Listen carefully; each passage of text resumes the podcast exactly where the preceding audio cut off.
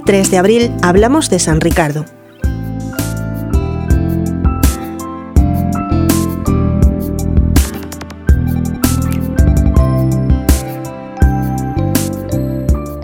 A Ricardo le tocó vivir en una nación y en un tiempo en el que tanto la Iglesia como la misma sociedad atravesaba tiempos nada fáciles. La vida inglesa de principios del siglo XIII no se caracterizaba solamente por la ignorancia y superstición en el pueblo, sino también por la ambición en los nobles, el regalismo del trono, el lujo desmedido en los jerarcas eclesiásticos y la apatía y relajación en los monasterios. En este ambiente nació Ricardo en 1197 en Inglaterra. Siendo aún muy jóvenes, él y sus hermanos quedaron huérfanos y sus tutores se apoderaron de su herencia. Más tarde, recuperado el patrimonio familiar, estudió en las universidades más famosas de Europa, en Oxford, París y Bolonia.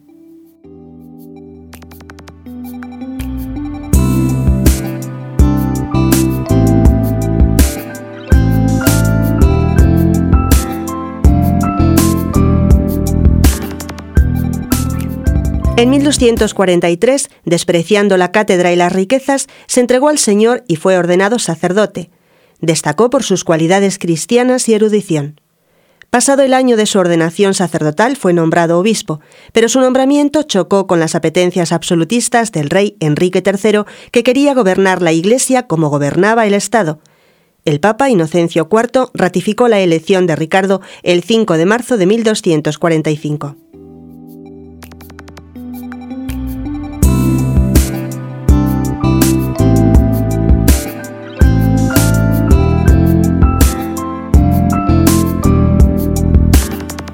A pesar de ello, el rey se negó a reconocerlo como obispo, se apropió de todos los beneficios eclesiásticos de la diócesis y dio órdenes muy severas contra Ricardo y contra quienes le ampararan, prohibiendo además que se le facilitara casa o dinero.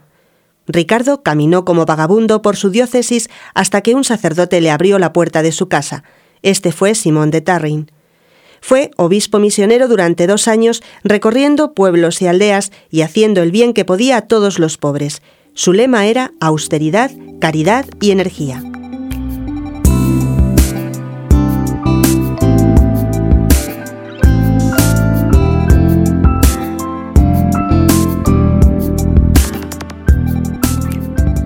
El coraje de Ricardo no decayó ante las dificultades y persecuciones de que fue objeto por parte del rey y sus secuaces.